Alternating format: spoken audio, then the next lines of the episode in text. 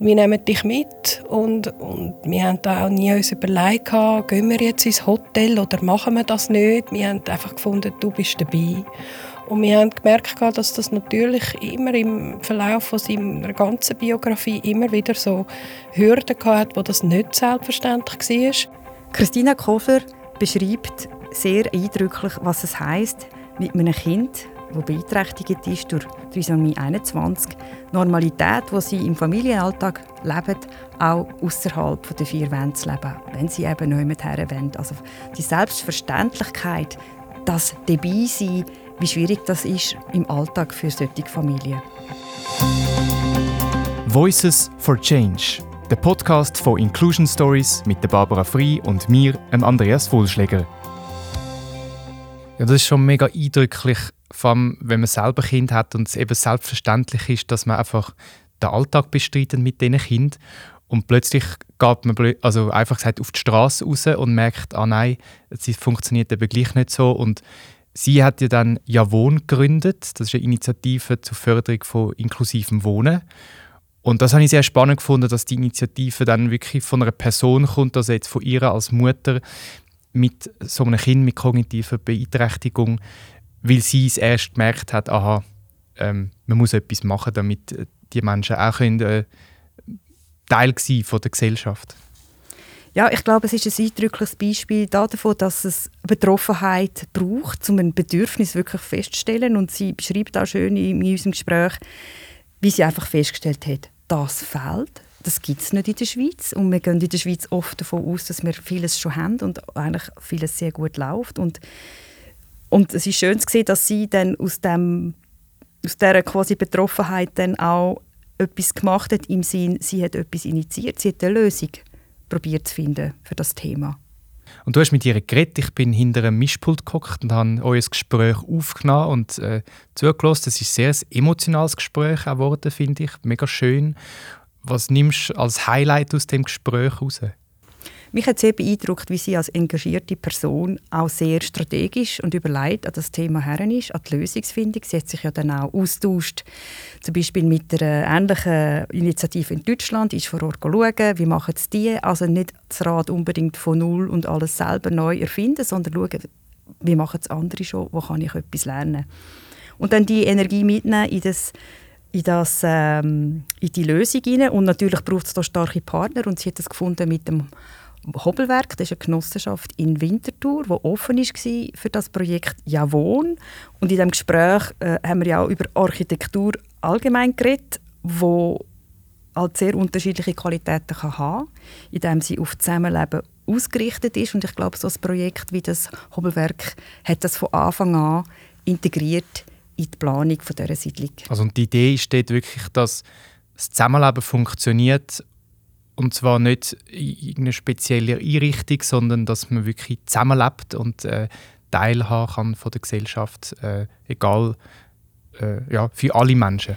Ja, ich glaube, das Wichtige ist in der Architektur, um nochmal auf das zurückzukommen, dass du kannst halt so oder so bauen und, und Räume und Räumlichkeiten und äh, eine, eine, eine Anlage hat Möglichkeiten oder nicht für Begegnungen. Und das macht halt gute Architektur aus, die Begegnungen ermöglicht. Und ich glaube, es ist spannend zu hören, was sie jetzt erlebt hat im November, wo ja eröffnet worden ist. Und darum habe ich sie als erstes gefragt, wie sie den Meilenstein erlebt hat, die Eröffnung von Javon im November 2023. Ja, es waren verschiedene Gefühle. Der eine Teil war natürlich einfach auch eine Erleichterung. Ja, wir haben das geschafft und ich habe da noch geholfen, Sofa aufzutragen und Zügelten koordinieren und äh, so an dem Abend habe ich gedacht, wow, jetzt ist das doch Wirklichkeit. Und die andere Geschichte ist natürlich auch der Vorlauf von verschiedenen Phasen und am Schluss auch eine Zuspitzung von äh, Time and Task und alles auf die Reihe bringen, ähm, wo auch wirklich Energie abzapft hat oder Energie gebraucht hat. Und darum ist es so ein bisschen wie beides gewesen. eine sehr große Erleichterung und auf die andere Seite aber auch, oh ja gut, das war jetzt ein rechter, ein rechter Hosenlupf. Gewesen. Wer wohnt denn in Javon? Wer, wer sind das für Menschen? Also es sind zwei Wohnungen, die wir haben können anmieten also mit verschiedenen Grössen.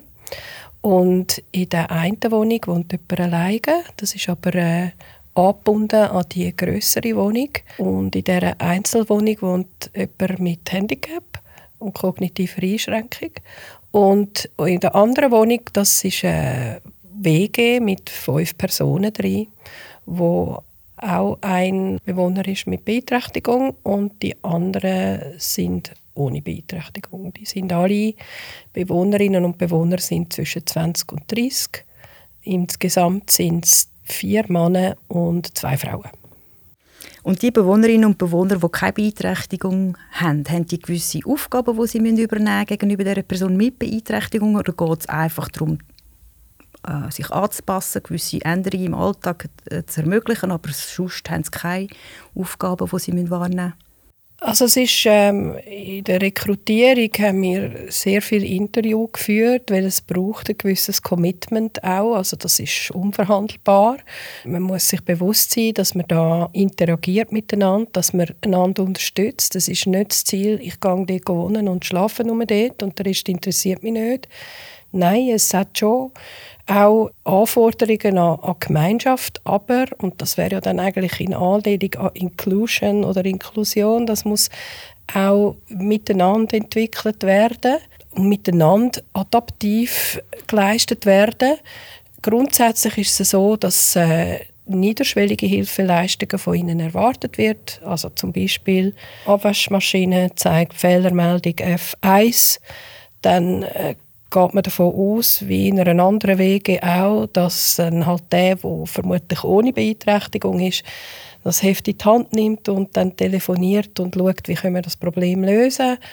Wenn es aber so ist, dass der Betreffende mit Beeinträchtigung beispielsweise spät zur Arbeit kommt, dann ist es nicht der Auftrag von dieser WG, den dann zu wecken und zu schauen, dass der pünktlich wieder an dem Arbeitsort erscheint.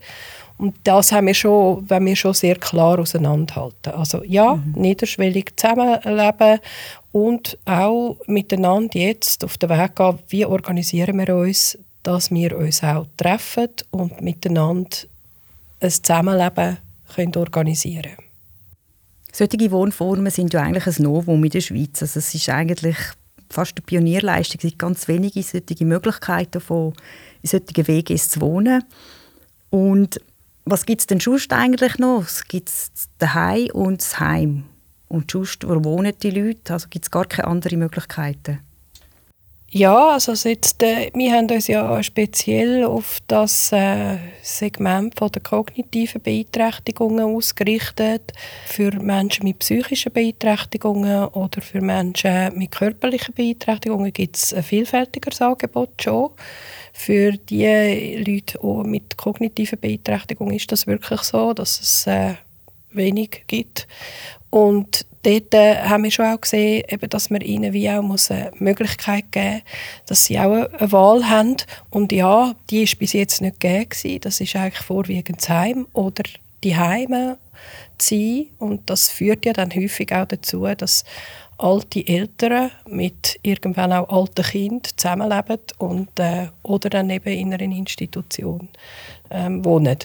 Mhm. Und dass da die Schweiz jetzt vielleicht auch noch ein bisschen mehr Angebot hat, das ist so ein bisschen auch ein Beweggrund, warum wir das so initiiert haben.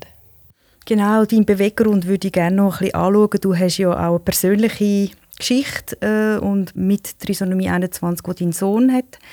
Und ihr zusammen habt eine Geschichte als Familie, wo denke ich dich auch prägt hat und auch motiviert hat, da die Initiative zu ergreifen und etwas zu kreieren, das nicht existiert. Was sind so prägende Erlebnisse für dich in dieser Zeit mit deinem Sohn, wo er noch Kind oder Jugendlich war? Es hat verschiedene Teile. Ein Teil war einfach, dass wir als Familie ein Verständnis haben mit drei Kindern. Ja, du bist einfach auch dabei und wir machen da jetzt auch nicht gerade ein grosses Zeug drum. Wir nehmen dich mit und, und wir haben da auch nie uns überlegt, gehen wir jetzt ins Hotel oder machen wir das nicht. Wir haben einfach gefunden, du bist dabei. Und wir haben gemerkt, dass das natürlich immer im Verlauf von seiner ganzen Biografie immer wieder so Hürden hatte, wo das nicht selbstverständlich war. Ähm, ich erinnere mich daran, wo es darum ging, dass er in den Kindergarten kommt, sind wir noch Und der ist ja jetzt mittlerweile ähm, 22. Das war noch eine Zeit, wo es nicht klar war, dass Kinder in die Schule können. Das äh, sieht schon gegeben, aber es ist, in der Ausführung ist es auch noch so ein bisschen unbekannt gewesen, dass wir dort schon haben auch müssen wir uns fragen, dürfen wir und ähm, ja, die, die Situation, dass wir haben müssen fragen, die, die haben wir schon viel erlebt in verschiedenen Bereichen.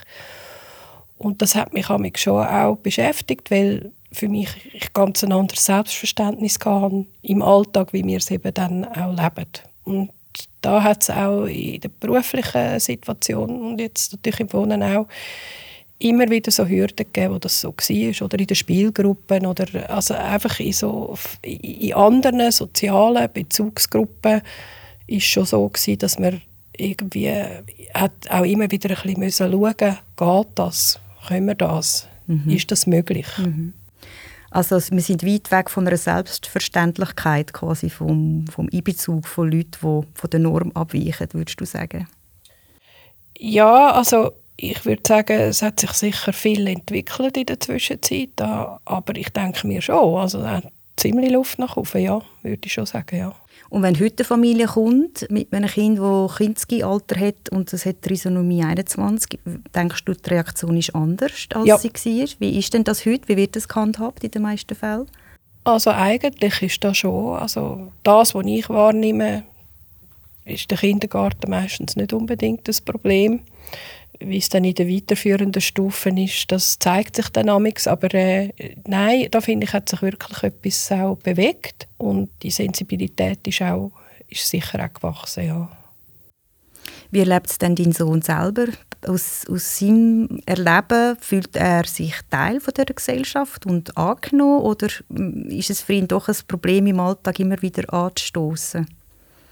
Ich glaube, er weiß nicht einmal, dass er behindert ist. Mhm. Also und ich lerne ja immer wieder auch durch ihn. Also er schaut Menschen einfach als Menschen an, studiert nicht gross darüber nach. Und ich, wir versuchen dann immer wieder immer mal das auch ein bisschen zu vermitteln. Ja, der Begriff Down-Syndrom, Trisomie 21 und letzte bin ich da mit ihm im Parkhaus und da hat es auch einen jungen Mann mit Trisomie 21. Da habe ich gesagt, siehst du, Sivan, der ist jetzt etwa so ein bisschen ähnlich wie du. Der hat auch Trisomie 21 und gesagt, ah cool. Mhm. Dann war es für ihn erledigt. und ich habe gemerkt, gut, er, für ihn ist das keine Dimension. Mhm. Aber ja, natürlich, es hat auch Situationen, wo er ansteht, absolut. Aber er koppelt das nicht mit dem Thema Behinderung. Mhm. Er erlebt es einfach aus seiner subjektiven er, ja, Erfahrung heraus und verbindet das nicht immer mit dem. Ja, er realisiert aber auch Unvermögen. Das realisiert er schon.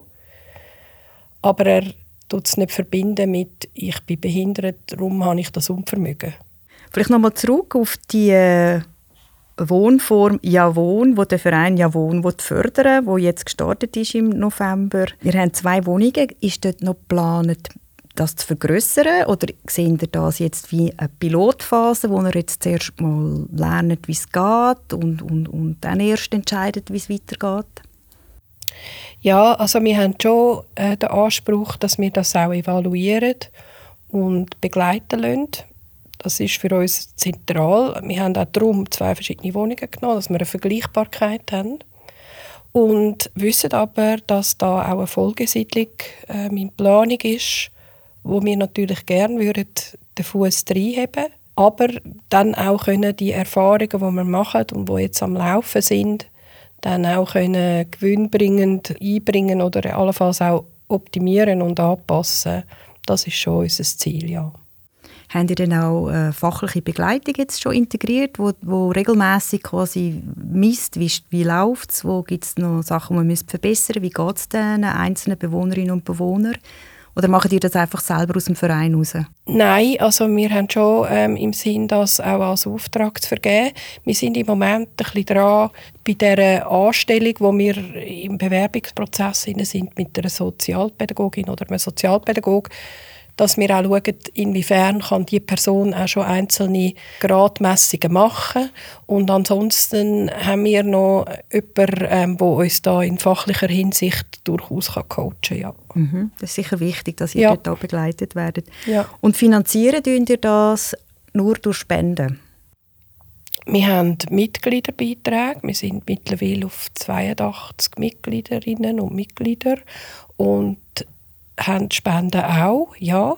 Wir haben aber auch Anschubsfinanzierung bekommen von einer Stiftung. Wir haben uns auch Rotary Lions Club und so weiter. Wir haben schon auch so ein bisschen Tour d'Horizon gemacht und haben von dort aus auch, auch Spendengelder bekommen, die wir einsetzen können. Plus eben sind auch dran, dass wir noch weitere Players einbeziehen können, wie zum Beispiel der Bund. Das wäre unser Ziel, ähm, dass wir dort auch vorstellig werden und dort Gelder beziehen ja. Was ist denn deine Vision in Bezug auf Wohnen und mit und ohne Beeinträchtigung? Menschen, die zusammen wohnen, sollte das für dich einfach ein Standard sein bei allen neuen Überbauungen, dass man das schon immer mitdenkt? Ja. Oder wie soll, wie, was stellst du dir vor in 20 Jahren oder vorher schon, dass dann das einfach mal, so wie man heute Rollstuhlgängige, endlich jetzt Rollstuhlgängige Bushaltestellen schafft, mit einigem Verspätung, das hätte ja schon langsam umgesetzt mhm. werden, dass mhm. man das auch im Wohnbau integriert. Ja, ich denke mir, da ist jetzt das Hobelwerk wirklich äh, auch so ein eine Pioniergeschichte. Also die haben ja einen Vorläufer in Zürich, im Hunziker-Areal, wo ja die Architektur bereits aufs Zusammenleben ausgerichtet ist. Also wo es nicht darum geht, dass ich am Abend ein Plakat raushänge, ich mache morgen einen Makramee-Kurs und dann äh, kann man da kommen, sondern dass sich das eigentlich organisch ergibt. Hat beispielsweise in dem Haus einen Gemeinschaftsraum, wo jetzt noch nicht klar ist, wie man den nutzt. Das ist obliegt den Bewohnerinnen und Bewohnern von dem Haus zu gestalten. Und das ist exemplarisch jetzt ein Beispiel für ganz viele im Hobelwerk, wo das Zusammenleben angeregt ist. Und jetzt bezogen auf den Verein müsste ich natürlich sagen, wir haben jetzt auch im Rahmen von dieser Rekrutierung haben wir natürlich schon auch zur Kenntnis müssen nehmen, dass zum Beispiel zwei, die sich beworben haben, haben uns gesagt, es ist das erste Mal, dass wir uns überhaupt nicht vorstellen für eine Wohnung. Wir also haben gar nie eine Chance. Ja.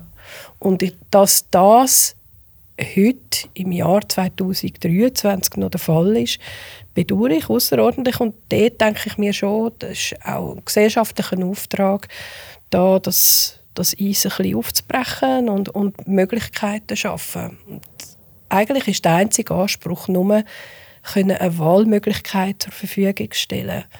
Was die Einzelnen mit diesen Wahlmöglichkeiten machen, das ist dann äh, ihre Geschichte, aber selber dürfen können entscheiden und auch den Zugang haben zu solchen Möglichkeiten und nicht müssen äh, Nadeln im Heuhaufen suchen. Das finde ich eigentlich wie der Moment, wo, wo wir müssten können kreieren. Vielleicht noch zum genau verstehen. Du sagst Zugang äh, und sie haben sich bis dahin gar nicht können vorstellen für eine Wohnung. Also mhm. muss man sich auf einem Formular, wenn man sich bewirbt, muss man ja nichts angeben, oder? Zu seiner kognitiven Fähigkeiten? Also Nein, aber man muss in der Lage sein, das Formular dann auszufüllen. Mhm. Und, ähm, und wenn man das Formular vielleicht durch jemand anderen ausfüllen lässt, dann kommt es mindestens zu einem Kontakt, wo man dann realisiert, der Mensch ist anders und ähm, da muss ich vielleicht jetzt mit meiner Sprache mich auch anpassen und in so kleinen Momenten entscheidet sich so vieles, wo natürlich dann auch am Schluss Selbstwertgefühl und Selbstbewusstsein von diesen Leuten auch beeinflusst und, und es auch schwierig macht, sich dann im nächsten Schritt wieder zuzutrauen. Mhm. Darum denke ich mir, da braucht es schon so ein bisschen auch Moderation und eben Möglichkeiten, dass man sich auch getraut. Mhm. Mhm. Du hast jetzt beschrieben in dieser Überbauung Hobelwerk, dass es dort Räume gibt, um sich zu begegnen. Mhm. Und ich denke, das äh, sehr wichtig, weil Inklusion braucht ja Begegnung, braucht Auseinandersetzung. Sonst äh, funktioniert es ja ganz sicher nicht. Oder? Mhm. Auch wenn die Wege ist quasi in sich selber vielleicht abgeschlossen funktionieren, wenn es innerhalb von der Überbauung oder der Siedlung überhaupt keinen Austausch gibt, ist es dann doch nur halben Erfolg, oder? Siehst mhm. du das auch so? Sehe ich absolut so und habe ich auch sinnvoll gefunden, dass im Vorlauf, also wir sind ja eigentlich Untermieter oder Mieter und unsere Bewohnerinnen und Bewohner sind Untermieter. Im Vorlauf bei der Bewerbung äh, für die Wohnungen haben wir auch müssen gegenüber dem Hobelwerkenort das Commitment unterzeichnen, wo es darum gegangen ist, dass, dass wir auch geschrieben haben, beispielsweise, was könnten wir uns vorstellen, als Beitrag zu leisten in dieser Gemeinschaft.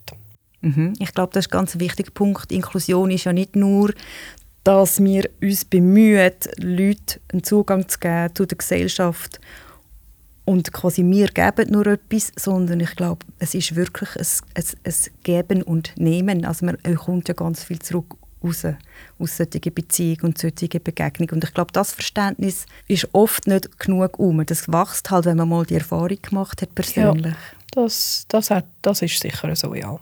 Wenn du jetzt ein bisschen in die Zukunft schaust, wie die Reise weitergeht in der Schweiz in Bezug auf Inklusion von Menschen mit Beeinträchtigung, wir sind jetzt Ende 2023 und du hast gesagt, es ist schon viel passiert gegenüber der Zeit, wo dein Sohn klein war.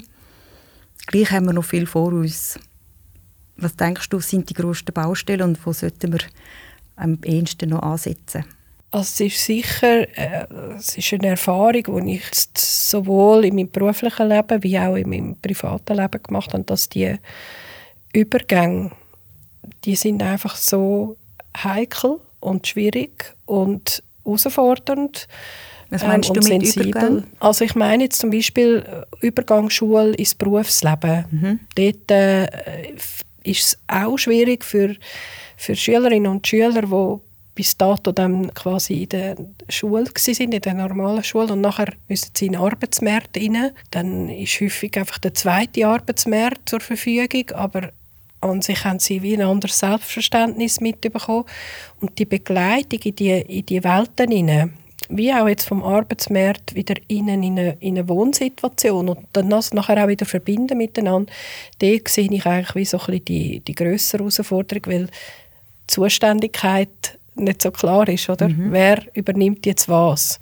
Und ähm, das finde ich eine der grösseren Herausforderungen und ganz klar das Angebot, also auch das Wissen ums Angebot. Das habe ich auch immer wieder als Eltern schwierig gefunden, aus der ganzen Landschaft irgendwie herauszufinden, was gibt es überhaupt. Und da verbraten wir ja Stunden und Tage damit, um, um die Angebote zu finden. Dass man da so nicht alleine ist, so die Vernetzung, das finde ich schon ein Punkt. Mhm. Also die Vernetzung ist ungenügend, wenn ich dich richtig verstehe, obwohl es ja doch einige Angebote gibt auch. Ja. Also man hat so den Eindruck, ja, es gibt doch viele Institutionen, die sich um Menschen mit Beeinträchtigung kümmern. Ja. Und dann würde ich fast provokativ fragen, was machen denn die? Also wenn wir jetzt äh, wenn man jetzt in Bezug auf Institutionen schaut, dann nachher sind die natürlich in sich schon mal sehr gut organisiert. Und äh, haben, das, haben ein breites Angebot auch, vernetzen sich sicherlich auch untereinander, aber jetzt, ich meine jetzt die, die Angebote, wo, wo wir jetzt so ein bisschen lanciert haben, das ist schon auch nochmal so ein bisschen eine neuere Geschichte. Und dort äh, ist schon auch das Ziel, eben Plattformen zu schaffen, wo man sich kann treffen kann und wo man kann miteinander sich entwickeln kann, dass das auch nicht so fest ist, sondern dass man sich kann verändern kann. Und da sehe ich wie Potenzial, aber auch Schwierigkeiten, wie man das kann erreichen kann. Ist, für mich ist es eben nicht ein Konkurrenzangebot. Und für mich ist es einfach eine Erweiterung. Und dort äh, würde ich mir einfach äh, so ein eine entspannte Sicht auf all das wünschen. Da glaube ich, da ist auch schon vieles gelaufen. Aber könnte ich mir auch vorstellen, dass wir das noch optimieren. Mhm. Ein bisschen entspanntere Sicht auf das Thema und vielleicht nicht immer das Beste wählen und offen sein für neue Möglichkeiten. Das finde ich ganz spannend. Und du hast mir im Vorgespräch erzählt, Christina, wenn es nicht existiert, dann muss man es erfinden. Dass das ein bisschen dein Leitmotiv ist und sicher auch wichtig war, um in dem November jetzt können die Wohnungen zu eröffnen mit diesen äh, Wohnformen von Menschen mit und ohne Beeinträchtigung. Und ich denke, der Netzwerkgedanke ist allweg das Gleiche. Man muss es, man muss es initiieren, man muss daran arbeiten. Also ohne Eigeninitiative geht es nicht. Aber du kannst das natürlich nicht allein stemmen. Du brauchst auch Partnerinnen und Partner. Absolut. Und eben, wir haben immer wieder Situationen gehabt, wo wir so da gestanden sind und dachten, ah, wir wohnen doch jetzt in der Schweiz, was, das gibt es nicht. Und bei dem Wohnen haben wir dann wie auch gemerkt, ja gut, eben, wenn es es nicht gibt, dann muss man es erfinden. Es ist jetzt nicht unbedingt das, was ich gesagt habe, steht jetzt auch noch auf meiner Prioritätenliste. Also verstehe mich nicht falsch, es ist natürlich jetzt unser Baby geworden, aber an sich ist jetzt, habe ich eigentlich wieder mitgerechnet, dass es gibt und gemerkt, aha, nein, in dem Fall muss man es halt kreieren. Aber ich glaube, das ist an vielen Orten so, wo wir dann in, in, Deutschland haben wir uns da recht inspirieren lassen, wo es so Möglichkeiten schon länger gibt. Und das Vorbild, das wir so ein bisschen hatten, war in Hamburg. Da hat der Leiter zu uns also auch gesagt, die Initiative, die sie jetzt haben und die Selbstläufer ist mittlerweile, haben am Anfang auch Eltern erfunden. Mhm. Und das habe ich dann schon auch so zur Kenntnis genommen und gefunden, ja gut, ähm, eben, dann fangen wir halt an. Das ist ein schönes Beispiel, das auch zeigt, man muss manchmal Inspiration noch jemand anders suchen ja. und dann bist du in dem Fall auf Deutschland, sogar vor Ort schauen, mit diesen Leuten reden. Ja. Ich glaube, das ist wichtig, dass man, man muss auch nicht immer alles ganz neu erfinden, sondern voneinander lernen. Ja. Und in der Schweiz ist gleichzeitig halt, denke ich, auch so, dass wir noch viel lernen müssen und mehr Offenheit müssen haben gegenüber dem Thema. Ja. Ich erfahre das oft, dass man äh, das Selbstbild von der Schweiz eigentlich so ein bisschen genügsam ist in diesem Bereich und findet, wir machen es doch eigentlich sicher recht gut. Und mhm. ich glaube, die Realität von Leuten, die betroffen sind, entweder persönlich oder weil sie Familienangehörige haben, ist doch recht eine andere. Ich behaupte immer, die Leute mit Beeinträchtigungen haben eine schlechte Lobby in der Schweiz. Würdest du das, also politische Lobby, würdest du das auch unterstreichen? Ja, also da ist sicherlich noch Luft nach oben, das ist eindeutig so. Und da hat sicherlich auch Hemmschwellen, um auf die Listen zu kommen und, und wie man das schafft. Aber eben, wir haben ja gesehen, es, es ist möglich. Anfänge sind da auch schon gemacht, aber auf jeden Fall, äh, klar, wäre das wünschenswert, dass es dort auch eine Lobby gibt und ein Verständnis gibt und einen anderen Zugang und auch einen anderen Blickwinkel. Menschen, die, die das selber erleben und im täglichen Umgang mit dem konfrontiert sind, schauen bestimmte Themen einfach anders an. Absolut. Wir haben jetzt ja mit der Wahl vom SP-Kandidat Islam Aliay eine Person mit einer Beeinträchtigung im nationalen Parlament. Es ist ein Novum und ich denke, das wird sicher viel Impuls bringen und vielleicht auch Ängste abbauen, überhaupt solchen Leuten zu begegnen, ihnen zuzulassen, sich austauschen mit ihnen. Ja, also absolut. Und äh, interessant ist, also, es hat ja noch zwei, drei, vier andere, aber äh, er ist natürlich schon auch in seinen Äußerungen sehr pointiert. Und man muss auch sich Zeit nehmen, ihm zuzulassen. Und das finde ich auch noch eine, eine Qualität. Das, eben das meine ich mit anderen Blickwinkeln. Da muss man halt dann auch ein bisschen länger hören. Und das hat auch etwas Gutes. Man kann dann vielleicht auch die Nachvollziehbarkeit mehr gewährleisten und sich in jemand anderen. Und, und so entstehen wieder neue, neue Gefäße, neue Möglichkeiten, neue Chancen und das finde ich sehr zu begrüßen und zu unterstützen.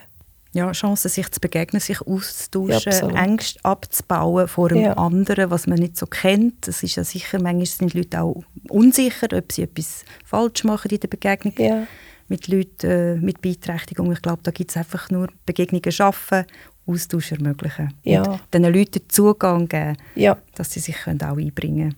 Wenn du jetzt in die Zukunft schaust, Christina, was müssen wir als nächstes angehen als Gesellschaft? Äh, wo haben wir die grössten Baustellen? Und auch, was die Politik äh, angehen, um weiterzukommen in dem Thema von Inklusion Menschen mit Beeinträchtigung? Also sicherlich Verbesserungen schaffen in Form von Möglichkeiten geben von ringerem Zugang, in welchen Feldern auch immer das ist. Und jetzt kurzfristig gesehen zeichnet sich ja dann Silberstreif am Horizont ab, indem das per 1.1.24 im Kanton Zürich äh, ein Gesetz implementiert wird, wo es darum geht, dass die Menschen mit Beeinträchtigung die Gelder, die sie bräuchten, um eben selbstständig zu leben, auch überkommen. Das ist glaube angedenkt in Form von so wie Voucher, wo man dann kann einsetzen für Assistenz oder, oder äh, was auch immer man dann noch braucht. Und da ist sicherlich so ein, ein, Umschwenkprozess im Gang. Mhm, also das Umdenken, dass man den Leuten mehr Kompetenzen gibt, ja. im Entscheiden, wie sie das Geld einsetzen wollen. Ja, und dort, äh, also das läuft dann schon nicht ungefiltert, aber ähm, das ist schon so, dass man dann ihnen wie mehr Möglichkeiten offeriert, durch das ihre Gelder können gezielt für sich einzusetzen. Und in anderen Themen bist du optimistisch, dass es schneller vorwärts geht, auch auf nationaler Ebene? Oder bist du eher ein bisschen skeptisch? Unsicher. Ich habe sicher Freude daran, dass es das Verständnis für Menschen mit Beeinträchtigung sicherlich gestiegen ist, dass überhaupt allen Feldern, die zur Inklusion gehören, dass da mehr Offenheit ist. Wie das aber dann im tatsächlichen Alltag umgesetzt ist, das weiß ich noch nicht. Da hoffe ich und ähm, versuchen unseren Beitrag da auch zu leisten. Ob das gelingt, ist offen. Wir probieren das, was wir können. Aber es hat sicher Anzeichen, die auf, die auf eine gute Entwicklung hindeuten ich kann einfach nicht sagen, jawohl, das wird schon so sein. Ich glaube, es braucht nach wie vor Anstrengungen von vielen Leuten. Es ist ein gemeinsames Ziel, denke ich, das man als Gesellschaft sich setzen muss, dass man Inklusion fördern will. Aber es geht nicht, dass das nur Institutionen und Politik machen. Ich glaube, das Beispiel von Javon, von dieser Initiative, von ihrer Energie, vom Dranbleiben von dir, zeigt eindeutig, dass es Leute braucht wie dich. Und ich danke dir sehr herzlich, dass du dich für das einsetzt. Und danke, dass du heute da bist. Ich bedanke mich für das Gespräch. Es war ein Vergnügen. Merci. Das ist der Voices for Change Podcast. Merci fürs Zuhören. Abonniere uns doch auf Spotify und Apple Podcasts und wir freuen uns auf deine Bewertung.